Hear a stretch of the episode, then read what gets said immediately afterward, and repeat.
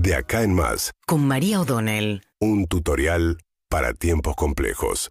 A ver, se vota el domingo, no es ninguna novedad. 13 de agosto las paso, las primeras eh, realmente competitivas en un sentido desde que se inició este sistema de votar simultáneamente el mismo día en todo el país para elegir a los candidatos de todas las fuerzas políticas que van a compet- competir en la elección general de primera vuelta. Obviamente la pregunta más grande que se va a resolver el domingo es Patricia Bullrich u Horacio Rodríguez Larreta.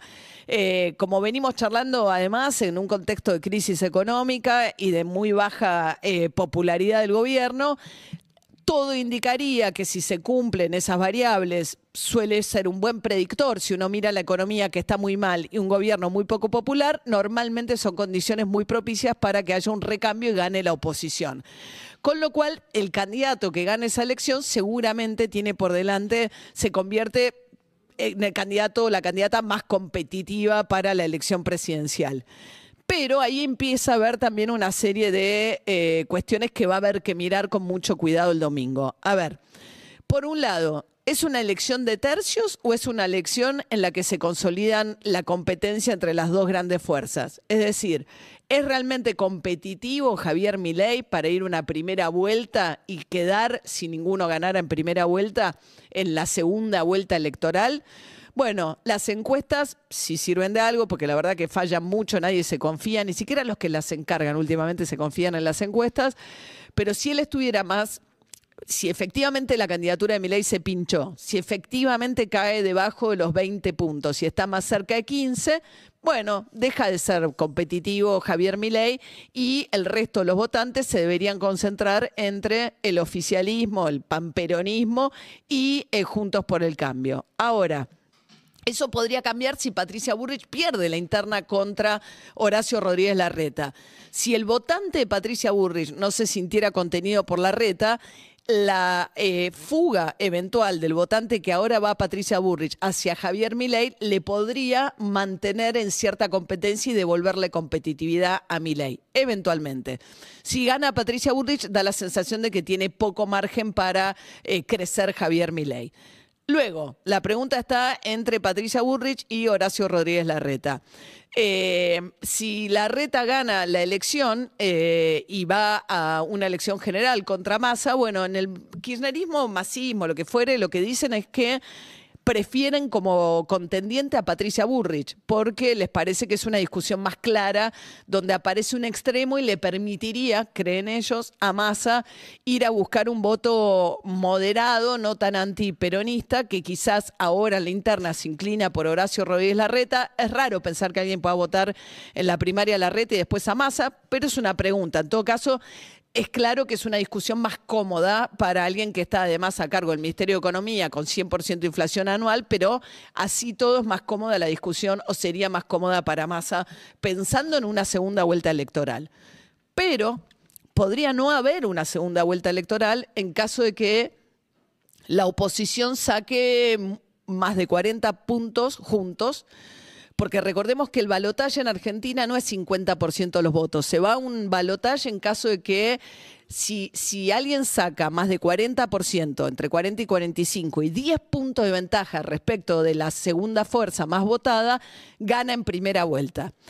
Si Patricia Burrich y Horacio Rodríguez Larreta sacaran cerca de 20 puntos cada uno y juntos sacan más de 40 o sacan cerca de 40, si el, el ganador de ellos dos logra mantener la unidad, podría, o mantener ese caudal de votos, podría ganar en primera vuelta. Entonces, otra de las cosas a mirar es cuál es el porcentaje que sacan en forma conjunta Larreta y, y Patricia Burrich para pensar si eso puede resolverse en una primera vuelta electoral. ¿Y esto de qué depende también? Bueno, depende mucho de hasta dónde llegue Massa. Massa tiene una situación muy dificultosa en términos de salir a buscar sobre todo el voto del desencantado, porque otra cosa es la participación. A mayor participación, más chances sienten que tienen Massa y Larreta. Porque el votante que está enojado, que está indignado, que, está, que tiene el, el grado de bronca, que es canalizar el voto a través de mi ley, e incluso opciones más radicales, como radicalizadas, como la de Patricia, ese votante se supone que es el que contesta encuestas, el que ve los programas de televisión y el que va a votar. Que cambio, el votante que dice, uff, me cansé, pero que, pero no tiene ese grado de enojo, bueno, es el que cree masa y la reta que necesitan. Gran parte del esfuerzo ahora está puesto en lograr aumentar la participación, eso es lo que quiere el oficialismo. Ahora, hay un escenario que sería bastante drástico para la transición en términos de la estabilidad en la transición, que sería que un masa emerja como para nada competitivo. O sea, cerca de los 25 puntos, una situación de derrumbe electoral en el cual masa queda afuera la discusión y ya pareciera resuelto el, el trámite en favor del candidato que resulte ganador de Juntos por el Cambio.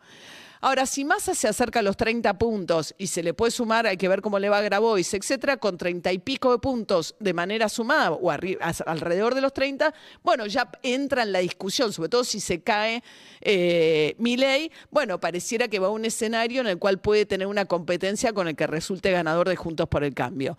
Todo esto se va a dirimir y mucho depende, porque no es lo mismo el resultado para mi ley, si gana o pierde Patricia, no es lo mismo para más el resultado. Cada uno va a estar mirando cuál es su caudal de votos de punto de partida. Y a partir de ahí depende cómo quede parado también, hay que ver cómo se transita este periodo electoral tan largo en una situación de economía tan frágil. Porque si las hay quienes dicen, bueno, si ya queda claro que gana Juntos por el Cambio, las cosas se, alinean de tal manera que no es tan, no es tan, este, tan incierto el escenario, no se le va a sumar incertidumbre política a la economía, otros que dicen no, al contrario. Bueno, hay que ver, el 14, el 13 a la noche va a ser hasta muy tarde, porque hay más de 50 boletas en la provincia de Buenos Aires, porque hay dos sistemas de votación en la ciudad de Buenos Aires. En la ciudad además Macri se juega un partido eh, importantísimo, imponiendo a su primo Jorge Macri como candidato. Lleva este, 16 años de gobierno el PRO en la ciudad de Buenos Aires. Hay que ver si Jorge Macri logra eh, eventualmente ganarle la interna Martín Lustó e imponerse como sucesor en lo que es la cuna, el nacimiento del PRO, un partido que fue tan exitoso a nivel nacional en términos de su construcción política que hoy se comió al radicalismo y el radicalismo no tiene candidatos propios, se tuvo que conformar con llevar candidatos a la vicepresidencia y un poco son medio espectadores de la interna del PRO, que es la que va a resolver además qué se del radicalismo, además resulta triunfador en esta interna. Y después, ¿cómo se va a presentar el resultado? El candidato individualmente más votado. Bueno, tiene chances de ser masa si se saca un veintipico por ciento de los votos individualmente. Ahora, la fuerza política más votada y es lo más probable que sea Juntos por el Cambio. Esas son las preguntas también de este 13 de, 13 de agosto, domingo, que básicamente van a generar, salvo que haya grandes sorpresas y las cartas queden muy abajo, pero van a generar eh, las expectativas para el punto de largada de la elección presidencial. Urbana Play 104.3